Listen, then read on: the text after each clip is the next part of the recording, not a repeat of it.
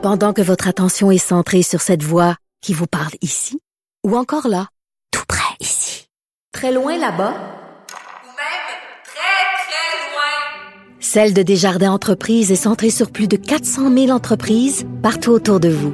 Depuis plus de 120 ans, nos équipes dédiées accompagnent les entrepreneurs d'ici à chaque étape pour qu'ils puissent rester centrés sur ce qui compte, la croissance de leur entreprise.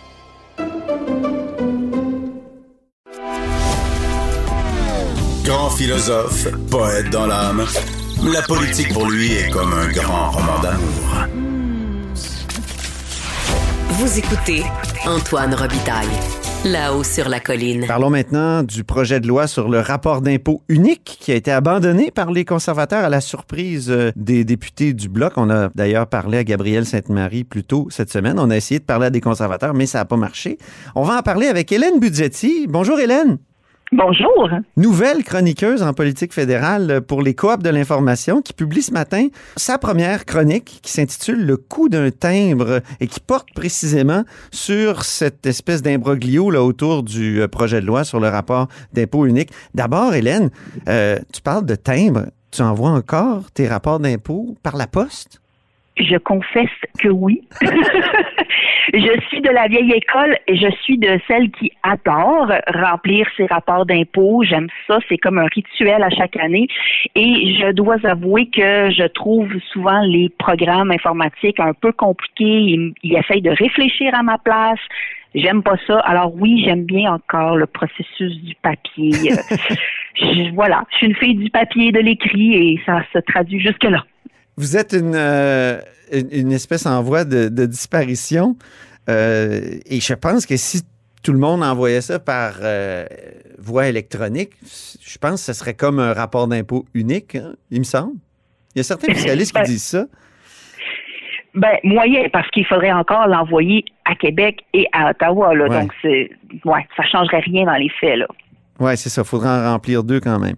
Mais s'il y en avait juste un, ce serait un chamboulement de structure, écris-tu, qui pourrait solder par un nombre à peu près équivalent de pages à remplir. Ça reviendrait au même. Et en bout de, cou- en bout de piste, tu dis-tu, justement, le contribuable épargnerait seulement le coût d'un thème. Euh, donc, ça serait... euh, on ferait ça pour rien, au fond.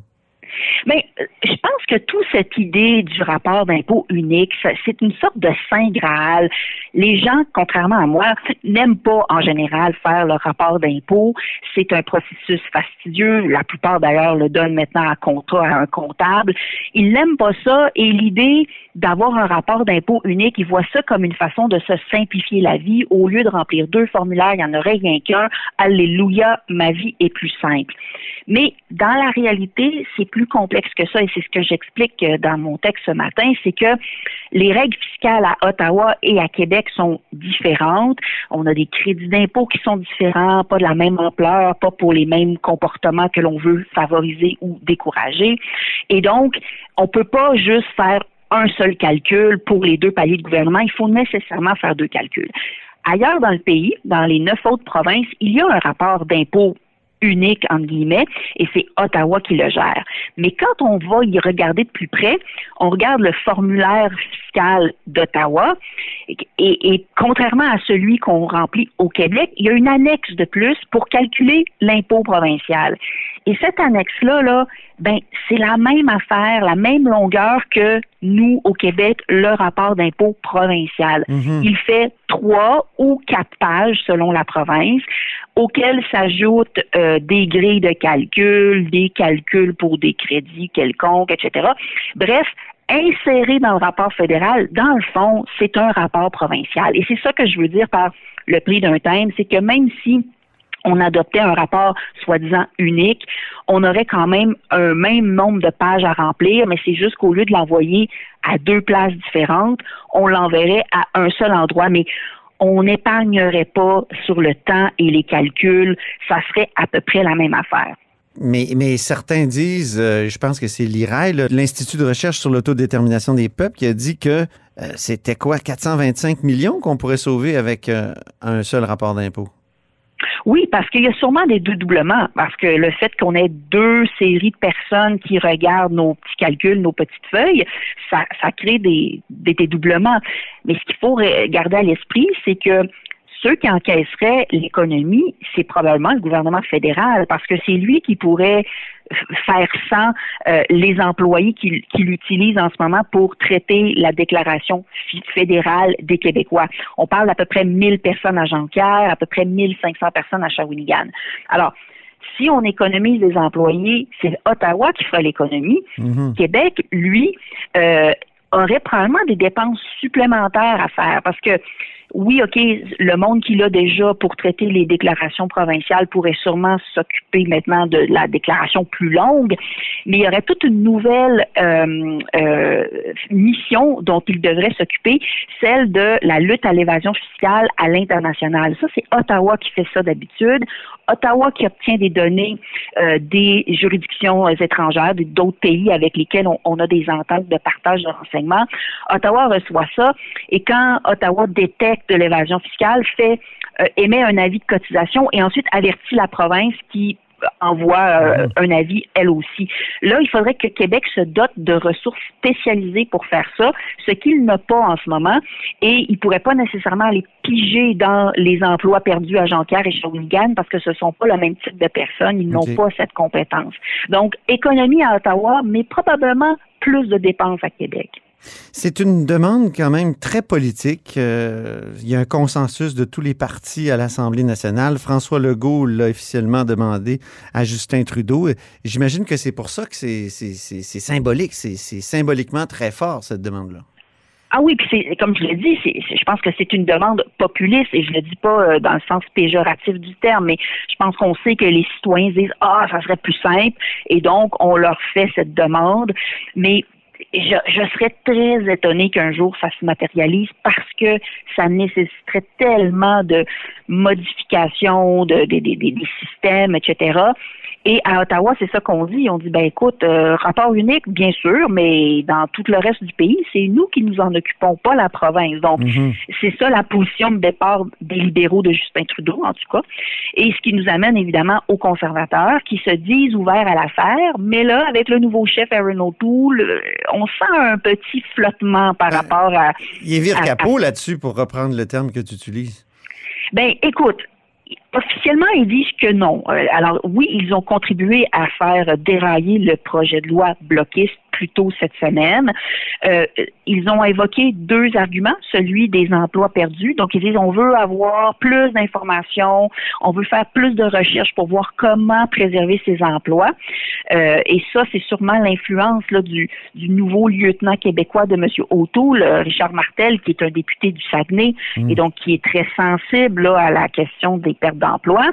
Pourtant, il y a des bloquistes au Saguenay euh, Ben oui, exactement. Donc, pense eux, euh, ont réussi à rencontrer les syndicats puis ont rassuré les gens. Exact. la- Euh, le- en tout cas, c'est clairement pas un enjeu euh, qui fondamental ou en tout cas qui détermine le vote des Saguenayens parce que ils ont voté pour deux bloquistes dans deux des circonscriptions, puis dans la troisième, oui, c'est mon Monsieur Martel qui a été élu, mais son plus proche rival, c'est un bloquiste. Mais rappelons-nous qu'à l'époque où le NPD avait encore plus de députés euh, au Québec.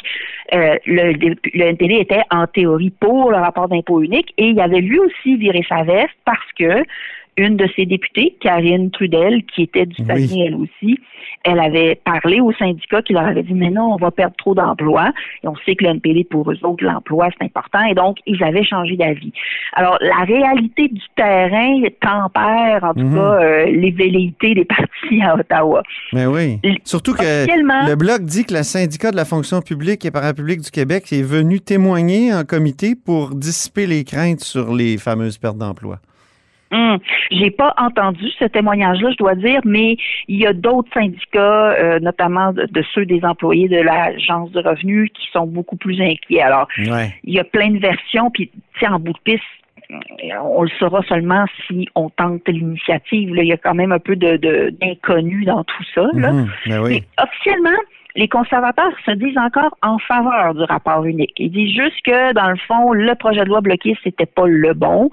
Je pense qu'aussi, ce qu'il faut garder à l'esprit, c'est que au Québec, les conservateurs essayent de faire des percées et là où ils veulent, veulent faire des percées, leur plus proche rival, c'est le bloc, évidemment. Ils sont en compétition pour les mêmes votes. Ouais. Ça leur tentait probablement pas de donner cette victoire-là aux bloquistes. Parce que si le projet de loi avait passé, là, euh, compte tenu qu'on est en situation minoritaire, bon, ça dépend quand on aura lu l'élection, mais il aurait pu aboutir euh, ce projet de loi-là parce que les libéraux font pas le poids. Alors, là, ça aurait été une victoire pour le bloc. Et est-ce que les conservateurs voulaient de ça? Pas vraiment. Mm. Monsieur O'Toole veut faire campagne en disant on va être l'ami de Monsieur Legault, on va on va écouter Monsieur Legault, on va lui donner ce qu'il veut. Et donc, on n'avait pas tellement envie de donner une victoire bloquiste, Ah oui. surtout en ce moment quand ça, tu sais, on, on parle d'autre chose.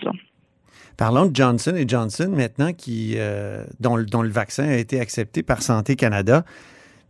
Il y a quelques semaines, on disait euh, Justin Trudeau, il réussira jamais à remplir sa promesse de vacciner tous les Canadiens qui veulent l'être euh, avant la fin septembre. Mais avec un nouveau vaccin comme ça, avec les doses qu'on reçoit, de plus en plus, on pense que ça va être possible. Et ça, ça sent les élections, non? Ça fait en sorte que ça peut être tentant pour lui d'aller en élection. Ah oui, absolument. Moi, j'avoue que j'ai toujours été sceptique face au scepticisme euh, de, vaccinal parce que je, je, je voyais bien la, la, la situation et effectivement, euh, on voit que c'est ça qui est en train de se passer. Là, ça fait qu'on quatre vaccins maintenant qui sont euh, approuvés au Canada. Les fonctionnaires ce matin, j'avoue que je n'ai pas vérifié, mais affirmaient que c'est on est la juridiction euh, qui a approuvé le plus grand nombre de vaccins différents dans le monde. Ah je oui. dis, j'ai pas vérifié, mais c'est ce qu'ils affirment. Johnson Johnson, là, on n'a pas encore l'échéancier des livraisons. Ils vont nous être donnés plus tard aujourd'hui. Mais euh, en plus, c'est un vaccin à dose unique. Donc ça, c'est encore mieux parce qu'on n'a pas besoin de diviser par deux pour avoir le nombre de personnes euh, vaccinées on commence à nager dans les vaccins et donc oui, ça nous laisse, ça nous réouvre la fenêtre printanière pour une élection. Euh, je pense que M. Trudeau nous a dit septembre, mais dans sa tête à lui, c'était clair que ça serait déjà plus tôt que ça. Puis là, avec ces quatre vaccins-là, et les dizaines de millions de doses qui arrivent, là, euh, euh, ça pourrait être encore plus tôt qu'on pense. Petite affaire que je veux dire là-dessus, on dit Mhm. souvent ah c'est incroyable le Canada, on est on est loin là dans dans le classement des pays dans le monde qui ont vacciné le plus de personnes. Ouais. Le dernier classement là, que j'ai vu, celui de l'université Oxford euh, hier soir, on plaçait au 55 55e rang. Plusieurs disent ça n'a pas d'allure, mais il faut prendre ça avec un petit grain de sel parce que j'ai j'ai regardé la liste à plus attentivement. Et dans les pays qui nous devancent, là, donc les 54 autres qui arrivent avant nous, il y en a 19 là, que c'est des tout petits pays là, de moins d'un demi-million de personnes. Ça, ça veut dire qu'eux autres, là, ils reçoivent 100 boîtes de Pfizer puis ils ont, puis ils ont vacciné la moitié de leur population. Tu sais, je pense aux îles Seychelles, les îles Caïmans, euh, Monaco, le Ah, ouais, ok. Groenland. Ouais, ouais. Et en plus, ajouter à ça quatre autres pays, notamment euh, le Chili, qui, eux, utilisent le vaccin chinois. Et on sait, là, là, toute la diplomatie euh, de- du vaccin qu'utilise la Chine en ce moment. Euh, je suis pas sûre qu'au Canada, on avait le goût d'avoir le vaccin chinois. Alors, quand vous enlevez tous ces pays-là, ben, on revient à peu près au 32e rang.